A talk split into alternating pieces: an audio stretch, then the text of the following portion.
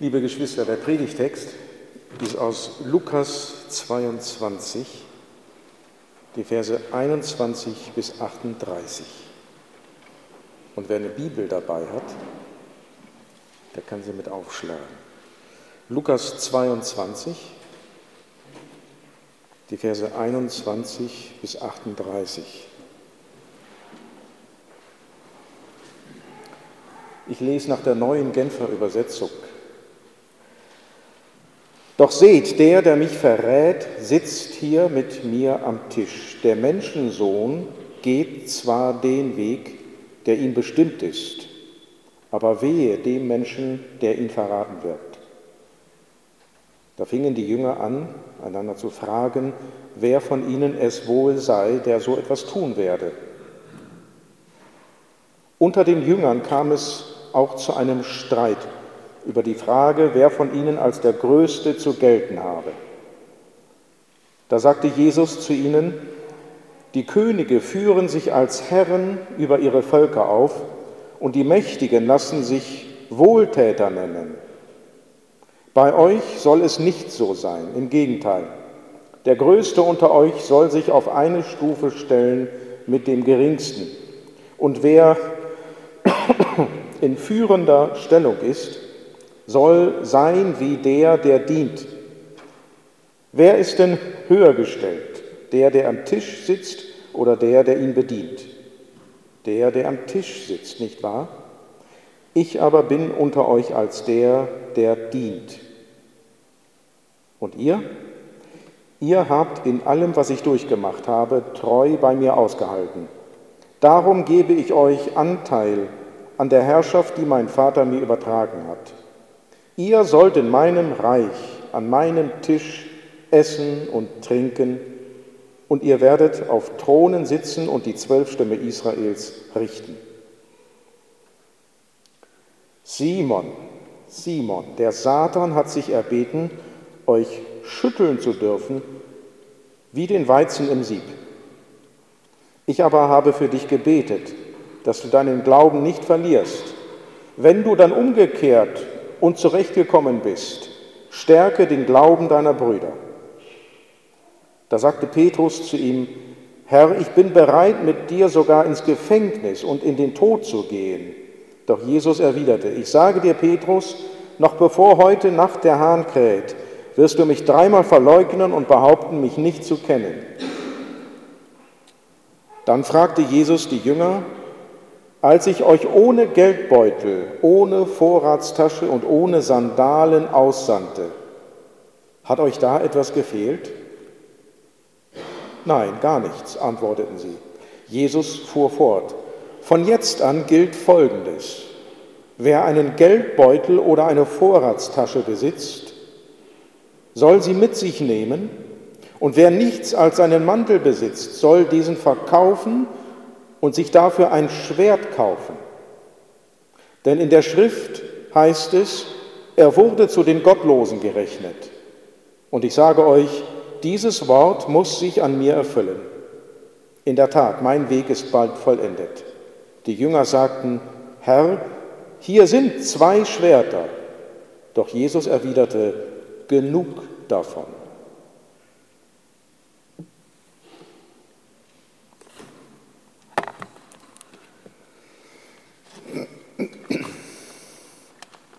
Ich habe das Thema der Predigt so überschrieben, mit dem Tod von Jesus wird der Glaube an ihn klar und dringlich. Mit dem Tod von Jesus wird der Glaube an ihn klar und dringlich. Der erste Punkt. Es ist schlimm, wenn sich jemand in seinem Unglauben verhärtet und jedes Angebot der Vergebung ausschlägt.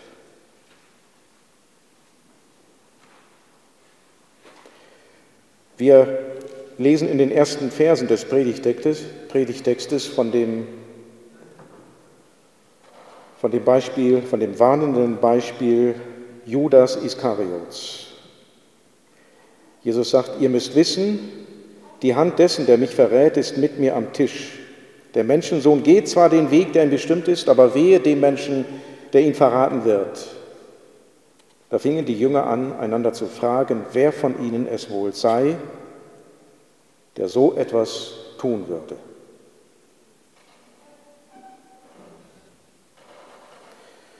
Unmittelbar vor unserem Predigtext hat Lukas davon berichtet, wie Jesus das Passamahl zum Anlass genommen hatte, das Abendmahl einzusetzen. Und das Abendmahl sollte unter anderem auch ein Ausdruck der Einheit der Jünger von Jesus sein. Und bis dahin dachten die Jünger auch, dass die zwölf eine Einheit sind. Und Jesus sagt ihnen jetzt, einer von ihnen gehört nicht dazu. Die Hand dessen, der mich verrät, ist mit mir am Tisch. Eigentlich ist die gemeinsame Mahlzeit ein Zeichen der Verbundenheit zwischen Jesus und seinen Jüngern. Und wir können davon ausgehen, dass Jesus dies auch mit einem gewissen Schmerz sagt. Einer von euch sitzt hier bei mir mit am Tisch und er ist ein Heuchler.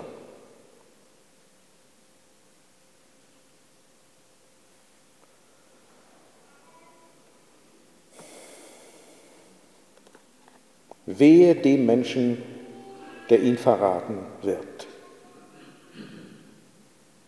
Jesus hat schon mehrfach gesagt, dass er sein Leben als Opfer geben muss. Dies ist der Weg, der ihm von Gott vorgezeichnet wurde. Aus diesem Grund ist Jesus nach Jerusalem gekommen. Jesus muss hier sein Ende, er muss hier, er muss hier sterben. Und auch wenn dies so sein muss, warnt Jesus den Judas jetzt, ihn zu verraten. Wehe dem Menschen, der ihn verraten wird. Judas ist keine willenlose Marionette, sondern er ist dafür verantwortlich, ob er Jesus verrät oder nicht. Und wenn er ihn verraten wird, muss er dafür die Konsequenzen tragen. Jesus warnt ihn dann, dass er, wenn er es tut, sich Gottes endgültige Gericht auf sich zieht. Aber es ist an dieser Stelle nochmals eine, eine klare Einladung, ein deutlicher Aufruf von Jesus an Judas, nicht zu tun, was er sich vorgenommen hat.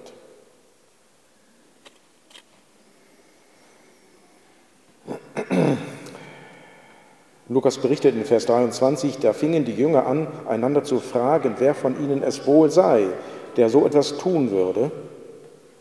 Außer Jesus weiß niemand, äh, außer Jesus und Judas weiß niemand, wer der Verräter ist. Und Jesus hat es offensichtlich seinen Jüngern auch nicht gesagt. Bei Johannes beim Evangelisten Johannes erfahren wir noch das ein oder andere Detail, dass, ähm, dass Jesus es dem Johannes auch noch gesagt hat.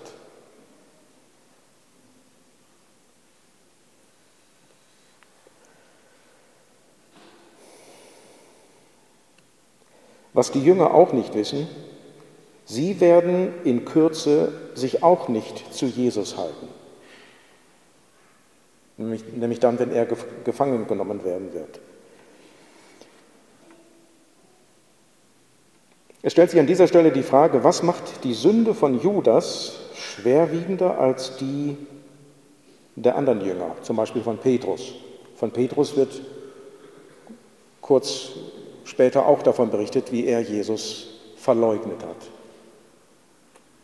Petrus findet Vergebung, Judas nicht. Was ist der Unterschied zwischen den beiden?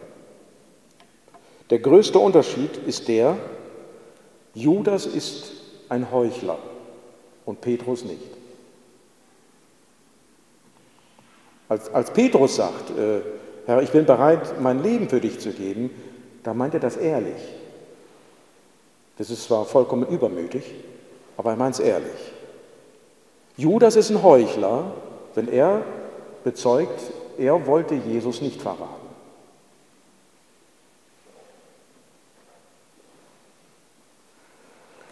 Jetzt könnte man sagen, ja gut, in der, auch in der Sünde von, von Petrus steckt ein bisschen Heuchelei drin oder so ein bisschen,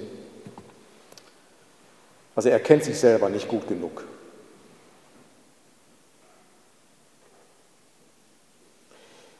Und doch kann man sagen, ist es hier eine deutliche Warnung an jeden, keinen Glauben vorzuheucheln. Also ganz bewusst so zu tun, als würde man an Jesus glauben und man tut es eigentlich nicht.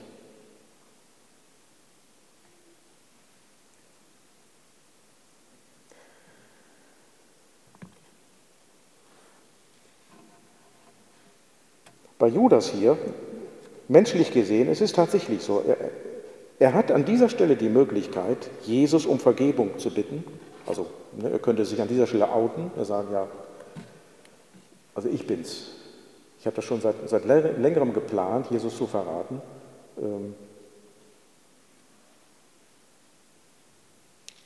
vergib mir. Und Jesus würde ihm vergeben. Auf diese Idee kommt Judas aber nicht. Das ist, das, das ist ein wesentliches Kennzeichen eines, eines christlichen, ausgemachten Heuchlers. Er kommt nicht auf die Idee, Jesus von Herzen um Vergebung seiner Sünden zu bitten.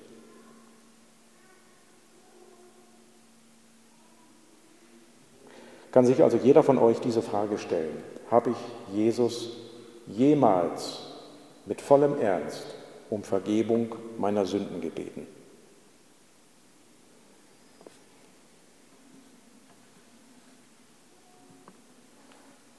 Jesus ermutigt jeden von euch, nie damit aufzuhören, tagtäglich mit der begangenen Schuld zu ihm zu kommen, ihn um Vergebung zu bitten und Vergebung zu empfangen. Das war der erste Punkt. Es ist schlimm, wenn sich jemand in seinem Unglauben verhärtet und jedes Angebot der Vergebung ausschlägt. Der zweite Punkt. Wir haben Anteil an der Herrschaft Gottes, indem Jesus uns zu Liebe und Demut befreit. Unter den Jüngern kam es zu einem Streit, Vers 24, über die Frage, wer von ihnen als der Größte zu gelten habe. Da sagte Jesus zu ihnen, die Könige führen sich als Herren ihrer Völker auf und die Mächtigen lassen sich sogar Wohltäter nennen.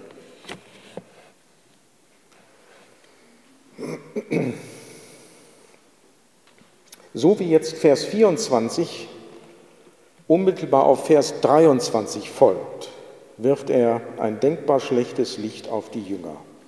Eben noch haben sie sich in Treue schwüren gegenüber Jesus ergangen.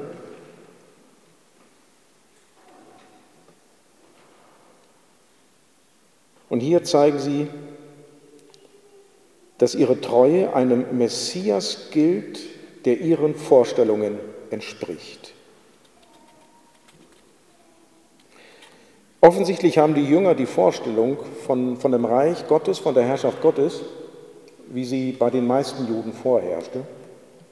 Sie denken, Jesus ist jetzt, also Jesus ist der Messias, das ist klar.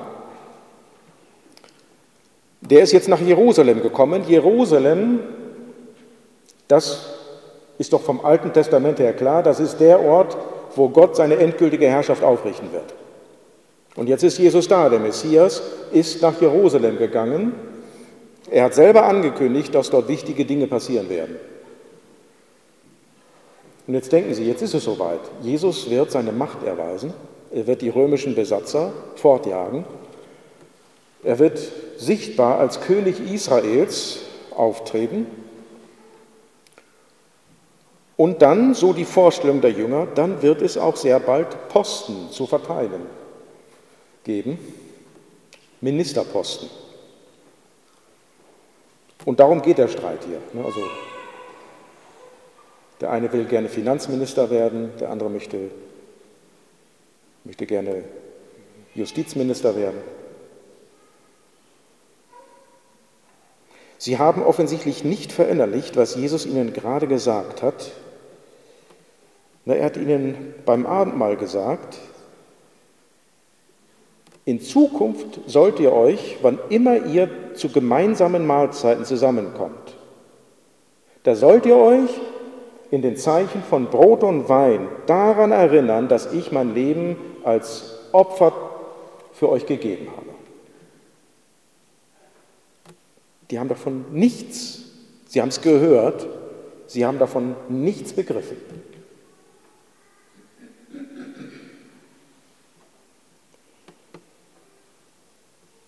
Vers 26, bei euch muss es anders sein. Der Größte unter euch muss wie der Jüngste werden und der Anführer wie der, der dient. Wer ist denn größer, der, der zu Tisch liegt oder der, der ihn bedient? Der, der zu Tisch liegt, nicht wahr? Ich aber bin unter euch wie der Diener.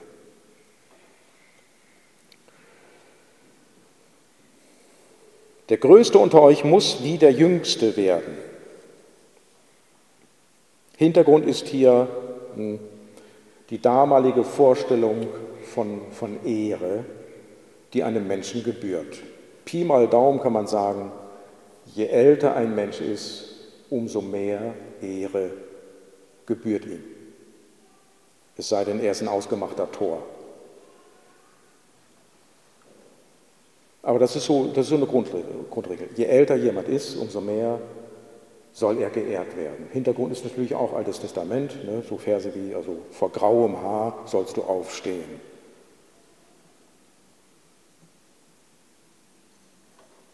Und jetzt sagt Jesus, der Größte unter euch muss wie der Jüngste werden.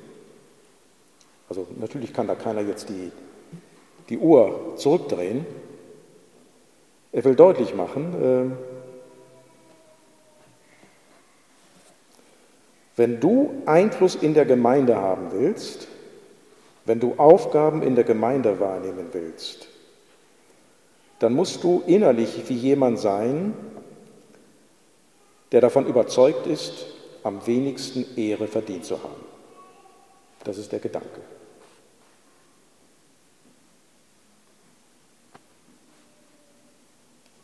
Jesus geht hier davon aus, dass der Streit um, um Ehre in, in einer Gemeinschaft hört nur dort auf, wo alle davon überzeugt sind, Ehre nicht verdient zu haben. Wo man es aber dankbar annimmt, wenn man geehrt wird, wenn man sich gegenseitig ehrt. Aber wo man keinen Anspruch erhebt, ich habe es verdient, vor anderen geehrt zu werden. Das ist hiermit gemeint. Also wer ist nach Jesus besonders dafür geeignet, Führungsverantwortung unter seinen Jüngern wahrzunehmen, solche, die sich selbst nicht für wichtig erachten und anderen gerne dienen. Und die dabei ohne viel Aufheben von sich machen. Es sind solche Jünger, die Vorbildfunktion für andere haben und sie leiten können. Sie haben ihre Freude an Gott, sie freuen sich an seiner Gnade, und wollen vor allen Dingen ihm gefallen und nicht in erster Linie Menschen.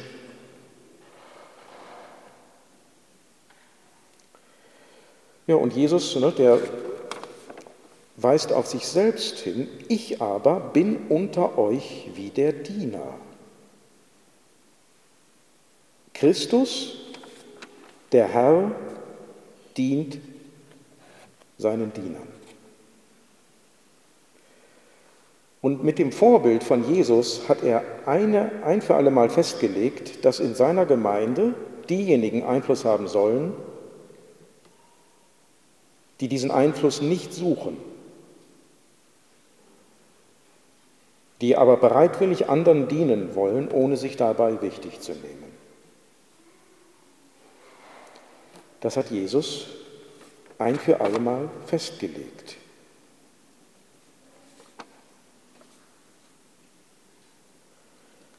Das ist ungemein wichtig im Blick darauf, wenn man in einer Ortsgemeinde sich darüber Rechenschaft gibt, ne, wer soll eigentlich in der, in der Gemeinde Aufgaben übernehmen. Wir sind schnell dabei zu gucken, ist jemand begabt, bestimmte Dinge zu tun. Jesus stellt eine Sache noch voran. Stimmt die Gesinnung, aus der heraus jemand Aufgaben übernehmen will?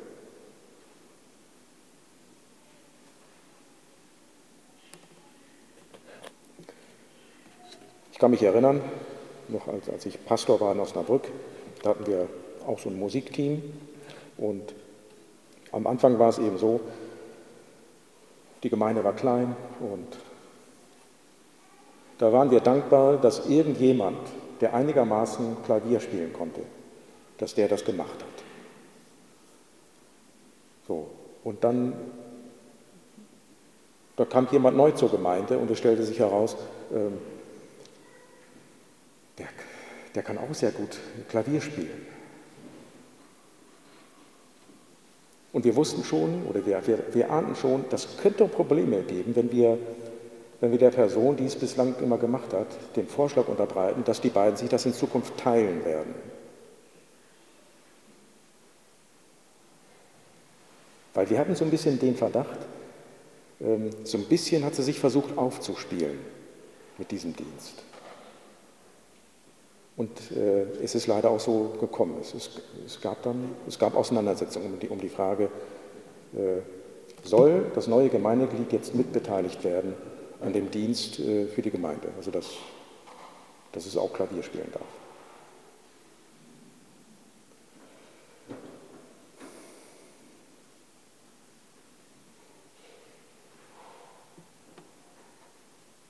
So, das ist, also Jesus sagt äh, seinen Jüngern deutlich seine Kritik, ähm, aber in Vers 28 äh, bezeugt er ihnen seine Wertschätzung. Und ihr, ihr habt in allem, was ich durchgemacht habe, treu bei mir ausgehalten. Darum werde ich euch eine Herrschaft übertragen, gleich wie mein Vater sie mir übertragen hat.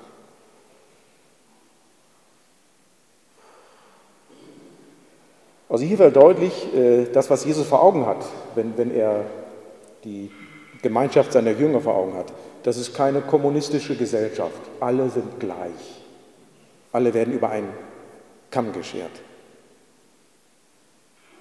Nein, äh, unter der Herrschaft Gottes, da, da gibt es unterschied, tatsächlich unterschiedliche Aufgaben, unterschiedliche Ämter zu verteilen. Und äh, er kündigt hier seinen Jüngern schon mal an, also ihr habt treu bei mir ausgehalten, darum werde ich euch eine Herrschaft übertragen, gleich wie mein Vater sie mir übertragen hat. Und dann Vers 30, ihr sollt in meinem Reich an meinem Tisch essen und trinken, und ihr werdet auf Thronen sitzen und die zwölf Stämme Israels richten. Jesus belohnt Treue. Und es ist erstaunlich, wie, wie nachsichtig Jesus hier mit seinen Jüngern ist. Also eben noch einmal gesehen, die Jünger haben hier noch an dieser Stelle überhaupt nicht verstanden, dass Jesus nach Josua gekommen ist, um hier zu sterben, sein Leben als Opfer zu geben. Jesus akzeptiert an dieser Stelle einfach, ja, es ist so. Sie haben es noch nicht begriffen. Aber ihr seid mir treu gefolgt. Und äh, Jesus will damit äh, äh, andeuten, also die, die Jünger haben schon während der Zeit vorher erlebt, dass Jesus auf viel Widerstand gestoßen ist und einiges haben sie selber mit abbekommen. Und dafür ehrt Jesus seine Jünger.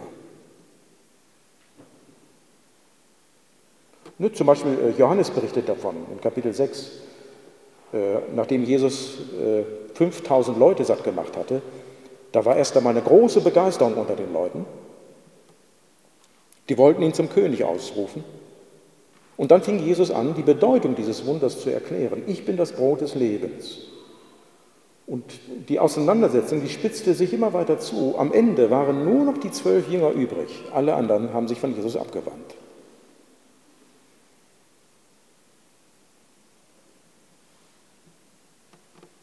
Natürlich sagt ihnen Jesus dann, äh, dass er sie erwählt hat und dass sie deshalb bei ihm geblieben sind. Aber an dieser Stelle hebt Jesus das eben so hervor. Äh, ihr habt in allem, was ich durchgemacht habe, treu bei mir ausgehalten. Bemerkenswert ist dann die Rede von den zwölf Stämmen Israels.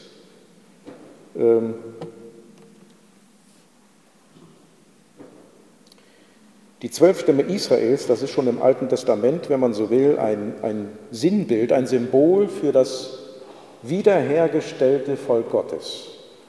Also wenn Gott kommt nach dem Exil, wenn Gott am Ende erscheint und seine endgültige Herrschaft aufrichtet, wie wird das dann äh, Israel zugutekommen?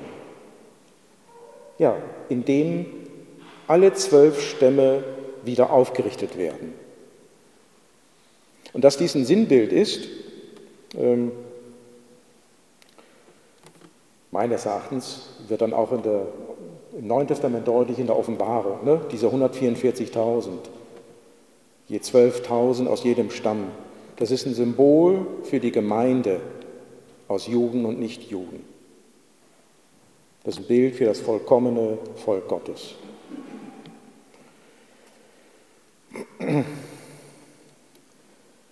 Ja, äh, in gewisser Weise werden also die zwölf Apostel tatsächlich äh, besondere Aufgaben haben, wenn Gott seine Herrschaft vollendet.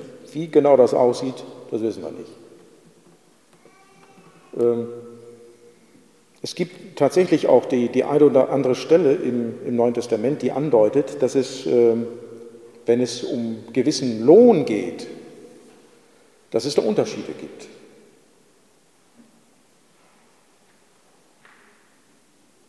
Also alle kriegen das ewige Leben, die an Jesus glauben, aber äh, es gibt unterschiedliche Aufgaben, unterschiedlichen Lohn darüber hinaus.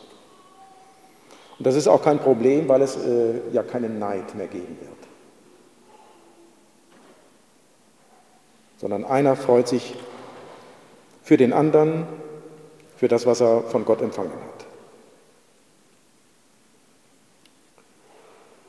Ja, auch wir dienen Christus nach seinem Vorbild in Demut. Und wer hier Vorbild für andere Christen ist, soll nach dem Willen von Jesus Leitungsverantwortung bekommen. Das heißt unter anderem, wenn man äh, im Neuen Testament nach einem Profil für etwa für Gemeindeleiter guckt, dann sollte man nicht nur an die gängigen Stellen der Pastoralbriefe gucken, also erste wo ist das? 1. Timotheus 3 oder Titus 1 oder 1. Petrus 5. Die Hauptqualifikation für Leiter nennt Jesus hier in seiner Unterweisung Demut, sich nicht wichtig nehmen. Noch eine Anwendung, die sich daraus ergibt, Gemeindeleiter stehen vor der Herausforderung, sich einerseits nicht für wichtig zu nehmen und andererseits sollen sie dann, wenn ihre Vorbildfunktion gefragt ist, sich nicht feige und in falscher Bescheidenheit aus der Verantwortung stehlen.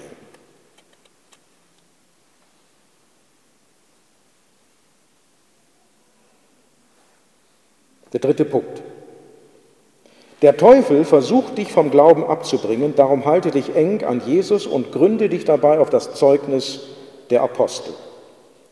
Vers 31. Simon, Simon, pass auf, der Satan hat sich erbeten, euch wie Weizen zu sieben.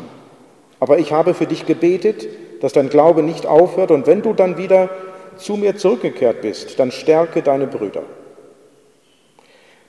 Jesus spricht hier den Petrus als Anführer der Apostel an. Sie werden in Kürze schwere Anfechtungen erleben und Simon wird besondere Verantwortung dafür tragen, dass sie diese Anfechtungen durchstehen.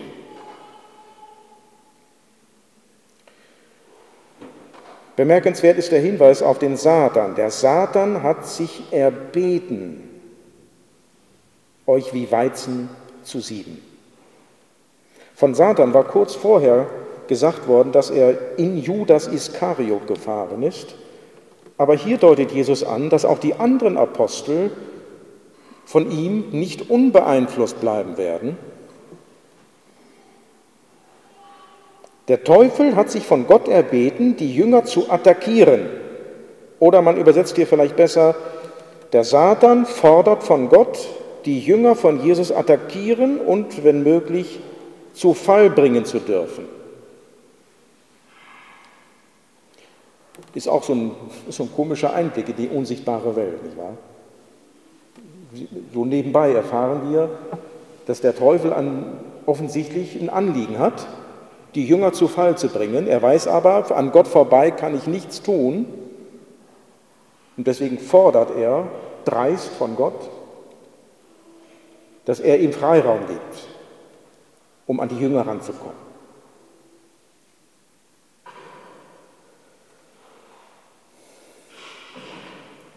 Und in gewisser Weise gibt Gott ihm Freiraum, die Jünger zu bearbeiten. Siehe Judas.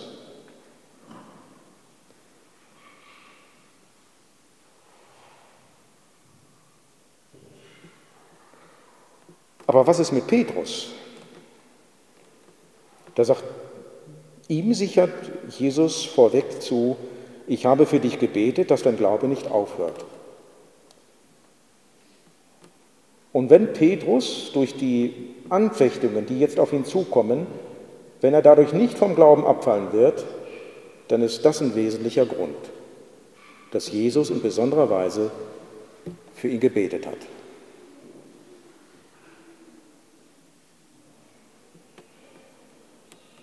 Es ist bewegend, dass Jesus sich im innigen und dringlichen Gebet für seine Jünger einsetzt, auch und gerade nach seiner Auferstehung tritt er für uns ein, und zwar, wie der Hebräerbriefschreiber das sagt, als eine Art oberster Priester tritt Jesus fortführend, fortwährend für uns ein.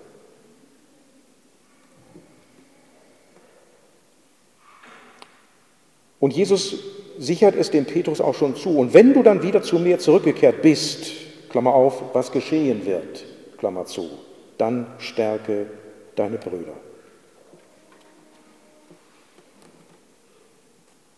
Da sagte Petrus zu ihm, Herr, ich bin bereit, mit dir ins Gefängnis zu gehen und zu sterben. Doch Jesus erwiderte, Petrus, ich sage dir, noch ehe heute der Hahn kräht, wirst du mich dreimal verleugnen und behaupten, dass du mich nicht kennst.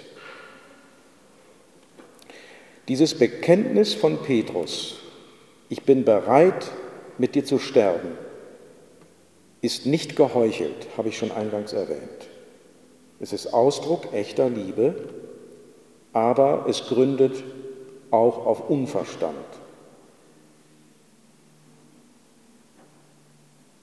Petrus liebt Jesus als seinen Herrn, hat aber noch nicht verinnerlicht, was seinem Herrn bevorsteht und wo er durch muss. Ne, Petrus rechnet ja gar nicht damit, dass Jesus ins Gefängnis kommt und sterben wird. Und deswegen ist dieses Bekenntnis auch Ausdruck von geistlichem Hochmut. Petrus muss erst gedemütigt werden, bevor er an einen leidenden Retter glaubt und die Jünger in diesem Glauben stärken kann. Jesus gibt Petrus vorweg ein Zeichen, an dem er seinen Unverstand erkennen wird. Noch ehe heute der Hahn kräht, wirst du mich dreimal verleugnen und behaupten, dass du mich nicht kennst. Hintergrund für dieses äh, dafür, dass Jesus den Verrat von Petrus mit dem Hahnenschrei verbindet, äh, ist in der damaligen Zeit begründet. Der Hahn galt tatsächlich weit verbreitet als Bild für einen stolzen Gockel. Also für Menschen, die den Mund sehr voll nehmen, wo sich dann zeigt, äh, da steckt nicht so viel dahinter.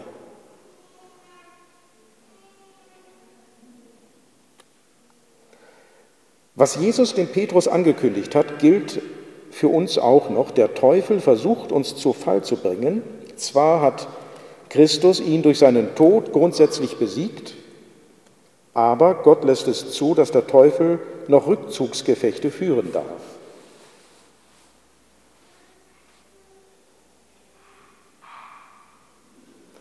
Ist vielleicht für manche äh, von euch befremdlich, ich weiß es nicht, dass es so ist. Also Gott könnte, wenn er wollte, uns zu 100 Prozent vor den Angriffen des Teufels schützen. Also in dem Sinne, dass die, dass die nicht mal nahe an uns rankommen. Aber Gott macht es nicht so. Gott lässt es zu, dass die, dass die Einschläge ziemlich dicht an uns rankommen. Das hat nichts damit zu tun, dass wir irgendwie böse sind. Natürlich sind wir böse. sondern Gott benutzt den Teufel, um uns zu läutern. Das müssen wir ihm einfach überlassen in seiner Weisheit, dass er solche Leute benutzt, um, ja, um unseren Glauben zu stärken. Noch nebenbei äh, eingefügt. Bei dieser ganzen Debatte ne, um das, was unsere Oberen zurzeit, ich würde sagen, wahrscheinlich falsch machen im Blick auf die Corona-Krise, ne, gefällt es Gott doch, uns durch die Obrigkeit, die wir gerade haben, im Glauben zu stärken.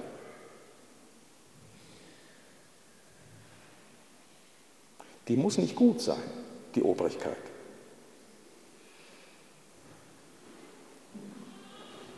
Die muss nicht unseren Vorstellungen entsprechen. Die kann uns zuwider sein, aber Gott benutzt sie, um unseren Glauben zu schleifen. Gott benutzt lauter böse Menschen, um dich in deinem Glauben voranzubringen. Arbeitskollegen, Mitschüler.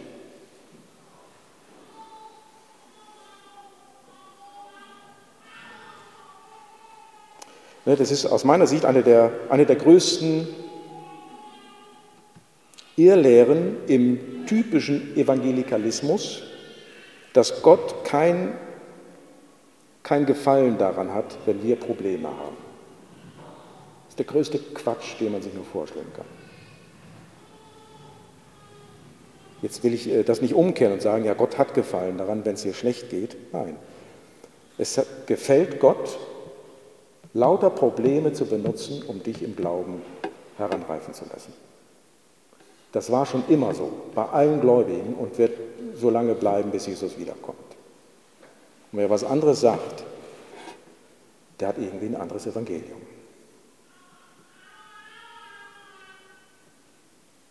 Der vierte und letzte Punkt. Die Botschaft von einem gekreuzigten Retter bringt Menschen gegen die Jünger von Jesus auf. Dann fragte Jesus die Jünger, als ich euch ohne Geldbeutel, ohne Vorratstasche und ohne Sandalen aussandte, aussandte, habt ihr da an irgendetwas Mangel gehabt? Nein, an nichts, antworteten sie. Jesus fuhr fort, aber von jetzt an gilt Folgendes.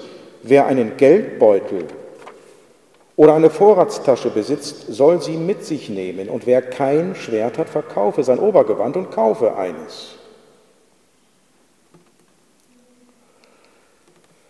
Jesus erinnert seine Jünger an die, an die erste Missionsaussendung.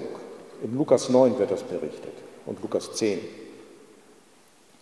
Da hat Jesus seine Jünger ausgesandt und hat ihnen so signalisiert, ihr braucht nichts mitnehmen, ihr geht von Ort zu Ort und äh, wenn sie in einen, euch in einem Ort nicht aufnehmen und äh, ich sage mal für die Weiterreise versorgen wollen, dann schüttelt den Staub von euren Füßen und kündigt ihnen Gottes Gericht an. Aber wenn sie euch irgendwo aufnehmen, ja, dann, dann geht da, kehrt dort ein und verkündet ihnen das Reich Gottes.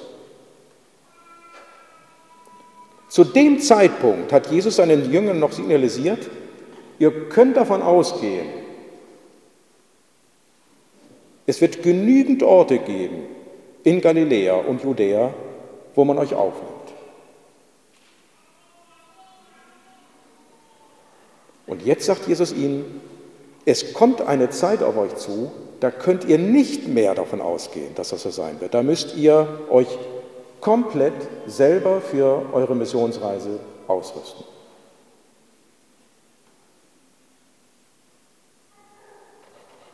Die Frage stellt sich, äh, woran liegt das? Warum spitzt sich das für die Jünger jetzt zu in der Zukunft? Und die Antwort liegt in den Ereignissen in Jerusalem. Bei der ersten Missionsreise, da haben die Jünger noch, sagen wir mal, ziemlich allgemein vom Reich Gottes gepredigt. Ne, Jesus hat sie ausgesandt und die haben den Leuten erzählt, so, äh, der Retter ist gekommen, der, durch den Gott seine endgültige Herrschaft aufrichtet, der ist da. Und es ergeht der Aufruf an euch alle, kehrt um von euren Bosheiten und achtet genau darauf, was Gott durch diesen Retter jetzt tut. Was die Jünger damals überhaupt nicht vor Augen hatten, war äh, irgendwie, dass, dass, dass Jesus sein Leben als Opfer gibt und auf diese Weise Gottes Herrschaft aufrichtet.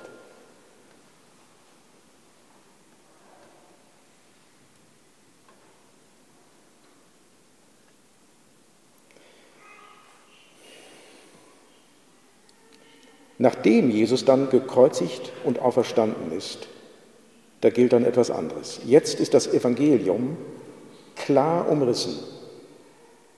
Also nach dem Tod und der Auferstehung von Jesus ist der Hauptinhalt des Evangeliums klar offenbart und es ist unser Auftrag, diesen Hauptinhalt zugespitzt an die Leute weiterzugeben. Da ist das Evangelium. Wir reden nicht allgemein über die Aufrichtung der Herrschaft Gottes und über die Notwendigkeit der Umkehr, sondern wir verkünden den Menschen Jesus Christus als den gekreuzigten, auferstandenen und wiederkommenden Herrn. Und Jesus, ne, der, der kündigt seinen Jüngern an, Leute, ihr könnt davon ausgehen, dass diese Botschaft, die hat Scheidungspotenzial. Die Leute werden euch entweder glauben oder verfolgen oder verachten. Jedenfalls, ihr könnt davon ausgehen, für die Ausbreitung dieser Botschaft, da seid ihr ganz auf euch selbst angewiesen. Wenn es darum geht, irgendwelche Hilfsprojekte durchzuführen, so alles so unter der Überschrift Nächstenliebe, ja, ja, also da könnt ihr viele Leute ins Boot holen. Wo es ums Evangelium geht, da werden die Leute euch nur mit Unverstand angucken, wenn sie nicht wirklich diesen Herrn kennen.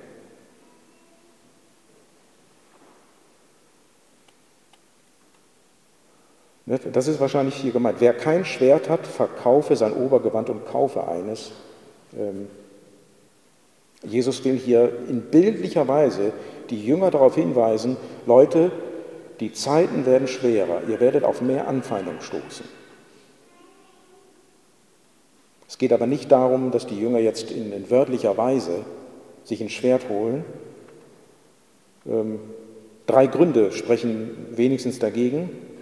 Kurze Zeit später, da schlägt der Petrus tatsächlich mit dem Schwert einem Diener des obersten Priesters das Ohr ab. Jesus heilt den Betreffenden und macht damit deutlich, ähm, wir, wir als Christen üben keine Gegengewalt aus, wenn wir wegen des Evangeliums angefeindet werden. Äh, Jesus hat seine Jünger dazu aufgefordert, auch denjenigen Liebe zu erweisen, von denen sie angefeindet werden. Das beinhaltet, dass sie auf Gewalt nicht mit Gegengewalt reagieren. Klammer auf, die ganze Sache mit, mit Notwehr, die nehmen wir da raus. Das ist nochmal was anderes.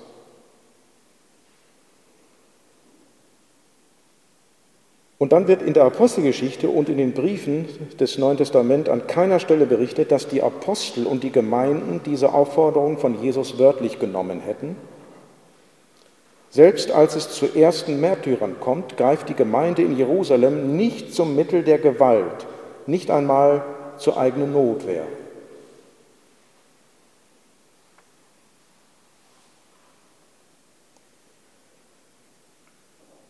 Und in dem Sinne sagt Jesus dann auch in Vers 38, äh, die Jünger sagten, Herr, hier sind zwei Schwerter, doch Jesus erwiderte, genug davon. Manche Bibeln übersetzen hier vermeintlich wörtlich, es ist genug. Und tatsächlich gibt es Ausleger, die deuten das so, dass Jesus sagen wollte, zwei Schwerter ist gut, also das reicht. man fragt sich dann, also warum sollen jetzt ausgerechnet zwei Schwerter für elf Jünger genug sein, wenn es darum geht, mit Schwertern das Reich Gottes zu verteidigen? Nee, es ist tatsächlich so gemeint. Genug davon. Also ich habe in bildlicher Weise über Schwerter geredet, ihr habt es nicht begriffen. Wir legen das mal ad acta. Genug davon.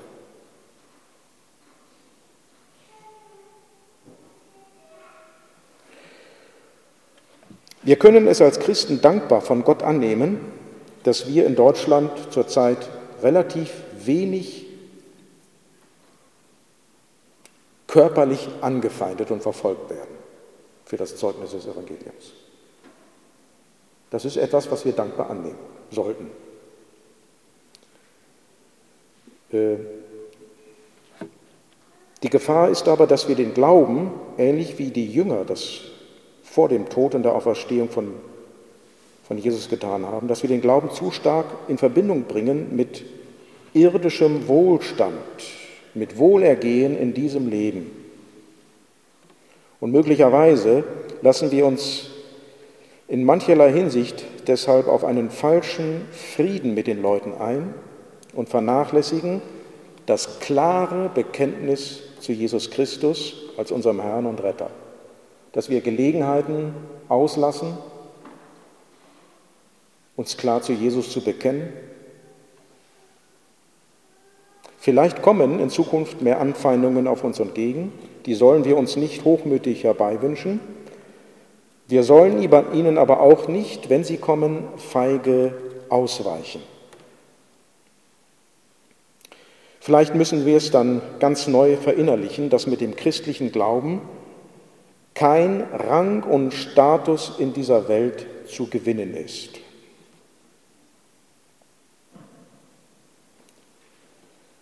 Der Glaube soll für uns kein Mittel sein, um bei den Menschen Anerkennung zu erhalten. Der Apostel Paulus, mit dem ich an dieser Stelle schließe, ähm, schrieb den Christen in Korinth zu diesem Thema in 2. Korinther 6, 2. Korinther 6 folgendes. Die, Paulus muss sich hier dafür verteidigen, dass er als Apostel von Jesus nicht mit Glanz und Gloria rumläuft. rumläuft. Er schreibt, in allem empfehlen wir uns als Diener Gottes, wenn unbeirrte Standhaftigkeit gefordert ist, wenn wir in Nöte, Bedrängnisse und ausweglose Situationen geraten, wenn wir ausgepeitscht werden, wenn, wir, wenn man uns ins Gefängnis wirft, wenn wir uns einer aufgehetzten Menge gegenübersehen, wenn wir bis zur Erschöpfung arbeiten und wenn wir ohne Schlaf und ohne Essen auskommen müssen. Wir empfehlen uns dadurch, dass wir die Botschaft der Wahrheit verkünden, dass wir unseren Auftrag in der, Auftrag in der Kraft Gottes ausführen und dass wir für Angriff und Verteidigung von den Waffen Gebrauch machen, die im Dienst der Gerechtigkeit stehen. Wir erweisen uns als Diener Gottes, ob wir nun geehrt oder geschmäht werden, ob man Schlechtes über uns redet oder Gutes. Wir werden als Betrüger angesehen, aber wir halten uns an die Wahrheit. Wir werden nicht beachtet und sind doch anerkannt. Ständig sind wir vom Tod bedroht und doch sind wir, wie ihr seht, immer noch am Leben. Wir erleben Dinge, die uns traurig machen und sind doch immer voll Freude. Wir sind arm wie Bettler und machen doch viele reich. Wir besitzen nichts und doch gehört uns alles. Amen.